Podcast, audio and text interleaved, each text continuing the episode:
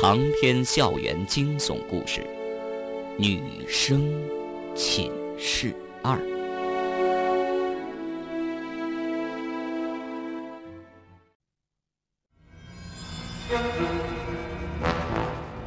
在黑衣人的追袭下，方圆无计可施，强忍着想要呕吐的感觉，轻轻地推开停尸房的门，悄悄地潜进去，反手将门关紧。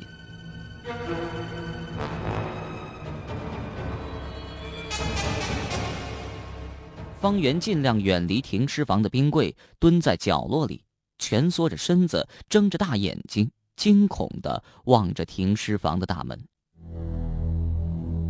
门关上了，黑衣人应该进不来吧？方圆安慰自己。可是不祥的预感非但没有减弱，反而越发强烈了。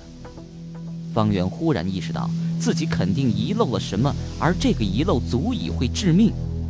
到底哪里不对劲儿？一个可怕的推测浮现在方圆的脑海里。也许这个停尸房原本就是黑衣人用来存放他尸体的地方。黑衣人选择在解剖大楼附近袭击他，固然有这里地理偏僻的原因，也有能妥善处理尸体的便利。所以停尸房的门根本就无需锁上，原本就在等待着方圆尸体的到来。这个推测令惊慌失措的方圆更加心惊胆战。他四处望了望，停尸房里除了两排冰柜、几辆停尸车，什么也没有。藏在哪儿呢？没时间了。方圆壮着胆子，步履蹒跚地走到两排冰柜前。他走到靠后的几个冰柜，顺手抽了一个出来。冰柜里有具尸体，脸上白花花的，尽是冷霜。方圆不敢看，瞄了一眼，推了进去。然后又抽出一个冰柜，仍然有具尸体，侧着头，脖子上的缝线依稀可见。再推进去，再抽出，一连抽了三四个，竟然都有尸体。方圆急得要哭出来了。没想到停尸房的冰柜全都存放了尸体。黑衣人的脚步声越来越近，然后在停尸房的门外停住了。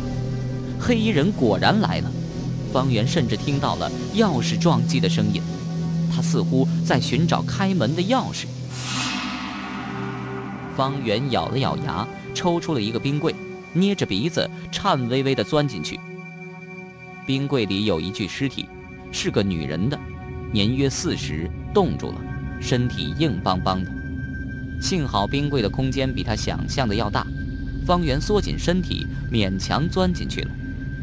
然后他用手撑着柜顶，缓缓用力，慢慢的把冰柜滑进去。方圆刚把冰柜滑进去，停尸房的门就被打开了，一阵令人窒息的寂静。接着，脚步声开始向冰柜这边移动了，有抽出冰柜的声音，合上，再抽开，再合上。方圆躲在冰柜中，冷得发抖。冰柜的温度应该在零度左右，方圆不知道自己还能撑多久。在冰柜里，他和女尸面对面躺着，黑暗中，方圆看不清女尸的脸。但那股子尸体的味道扑鼻而来，特别恶心，身上仿佛爬满了毛毛虫，奇痒难忍。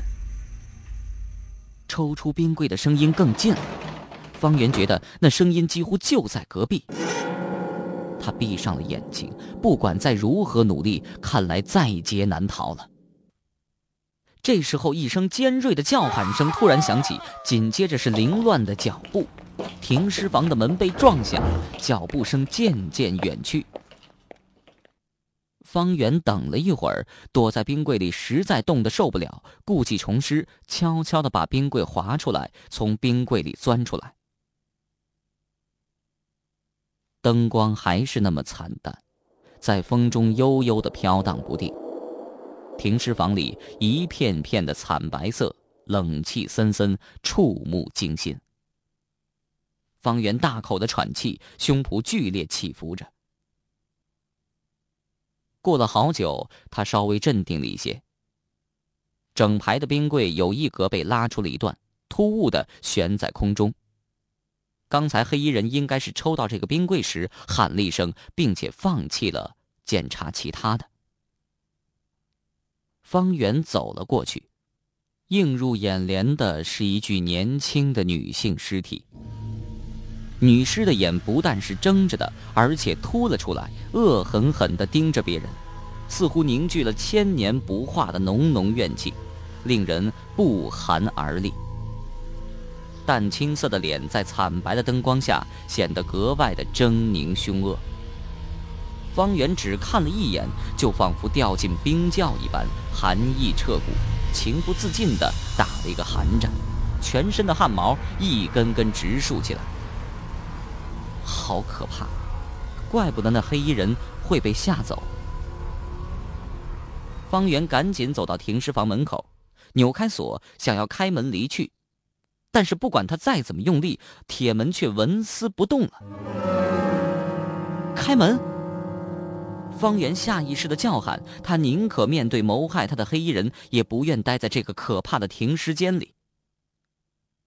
没有人开门，大门和地面的缝隙里倒是缓缓的流进了一些透明的液体。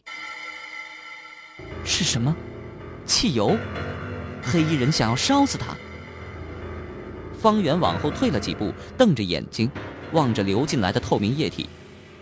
他闻了闻，没有味道，不是汽油，似乎，似乎就是常见的自来水。这水会有什么古怪呢？一个声音从外面传了进来：“方圆，这是送你去天堂的圣水。”我给你留了足够的时间，你祈祷吧。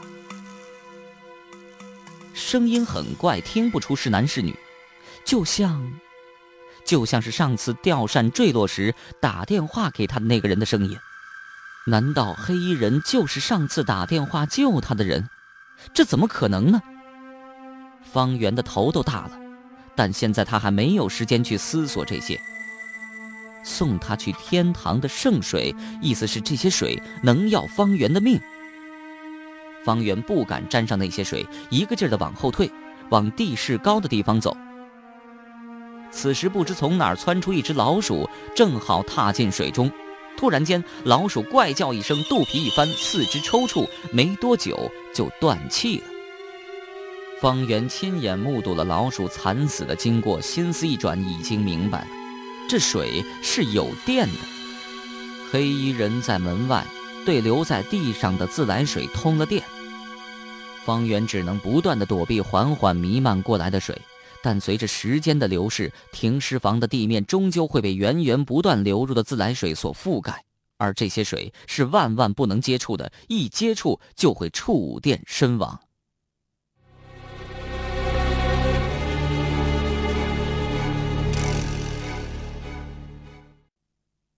临近熄灯时，冯晶回到了寝室。苏雅正在电脑上打字，没有看到冯晶。冯京问苏雅：“苏雅，方圆怎么还没回来？”“哦，他去看秦月了。”苏雅并没有回身。自从经历过眼镜蛇事件之后，他与冯京的关系大为缓和，已经能够说上话了。哦，秦月怎么了？听说住院了。冯京想问秦月为什么会住院，但看到苏雅聚精会神的样子，于是就不说话了。又过了一会儿，走廊上更加安静了，离熄灯只剩几分钟时间，冯晶再也忍不住了。苏雅，方圆没有说几点回来吗？啊？哦，现在几点钟了？苏雅如梦初醒，站起身来看了看宿舍里的挂钟。天哪！怎么了？冯晶被苏雅的叫声吓了一跳。他说熄灯前会回来。现在，苏雅话音未落，寝室的灯忽然熄了，电脑屏幕的光将两人的脸映成了瓦蓝色。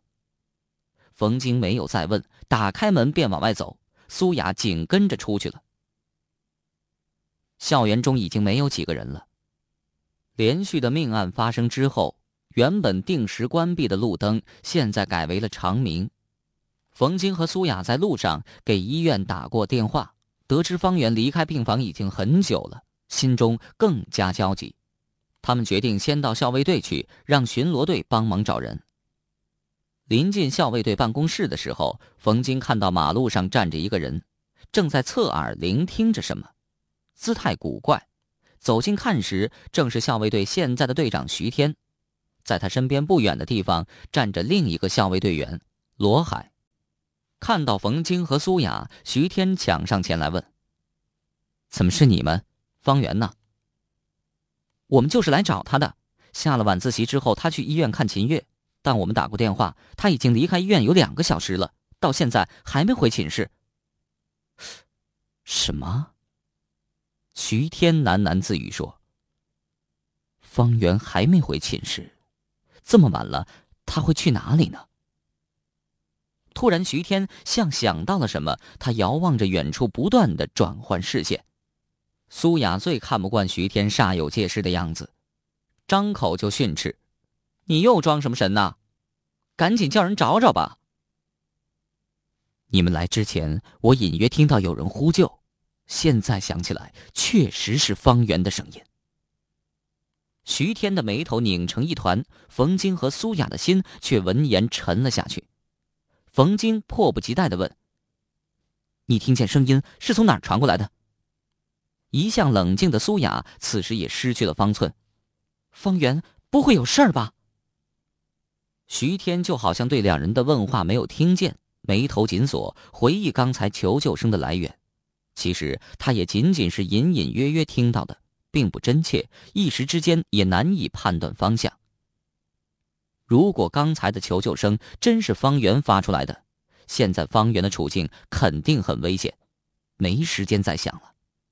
东面是学校大门的方向，那边有传达室；南面是女生宿舍，冯晶和苏雅是从那边走过来的。西面刚刚罗海巡逻回来，并没有发现情况。这样看来，声音从北面传来的概率最大。想到这儿，徐天撒腿就是一阵狂奔，一口气儿跑了三四百米，然后站在空荡荡的校园里停下了。苏雅、冯晶和罗海随后赶到，跟着徐天环视周遭动静。枯瘦的老树，空旷的操场，肮脏的矮墙，陈旧的大楼。四处无人，没看到方圆的身影。徐天的目光盯在那栋陈旧的大楼上，这就是俗称为“红楼”的解剖大楼，里面死气沉沉，阴森恐怖，到处残留着死亡的痕迹。听说里面曾经烧死过很多人，这些冤魂们阴魂不散，到了晚上就会从阴暗潮湿的地底深处爬出来，借尸还魂。而解剖大楼里偏偏有许多医学用的尸体标本。上一次有几个学生打赌，让其中的一个学生跑到医学院的停尸房去。那名学生心惊胆战地走进停尸房，却发现一辆停尸车上的裹尸布被缓缓揭开，一个全身赤裸的尸体竟然直挺挺地坐起来。这名学生吓得魂飞魄散，随手抓到一把手术刀，怪叫一声，插到了那具尸体的心脏上。这次他居然插得很准，不愧是成绩优异的医学院学生。但是奇怪的事儿发生了，那具被手术刀插中心脏的尸体不是别人，赫然是和这名学生打赌的同学。据说这名死者是因为关心这名学生的安危而进去寻他的。谁知道竟然会横死停尸床上？事情的真相不得而知，一直没有人能说清楚。有人说死者是恶作剧，故意假扮尸体来吓人，结果酿成惨祸；但更多的人说死者是被冤魂上了身，迷了心窍，所以才会鬼使神差的躺到那停尸车上去。从此，南疆医学院里开始流传厉鬼借尸还魂的灵异传说，解剖大楼成了医学院的禁忌之地。到了晚上，这儿更是一个人影也看不到。附近除了这栋解剖大楼，没有其他的建筑。如果方圆真的是在这儿发出的求救声，现在他又在哪儿呢？怎么样，看到方圆没有？徐天摇了摇头，用手指了指解剖大楼。显然，解剖大楼是这附近最适合隐藏伏击的地点。身为刑警，冯京很快就意识到这点，疾步跑向解剖大楼。手电筒的电光像蛇般扭曲，歪歪斜斜的映照着解剖大楼的入口。解剖大楼仿佛一个正在沉睡的怪兽，入口处深邃幽深，看不见底，里面黑漆漆的，似乎涂了黑色的油漆。两扇红褐色木门在风中悄无声息的开开闭闭，晃动个不停。突然间，晃动的木门中，一个黑色人影鬼魅般窜了出来，动作敏捷，速度惊人。冯京看得真切，身形晃动，斜刺里拦住了黑衣人的去路。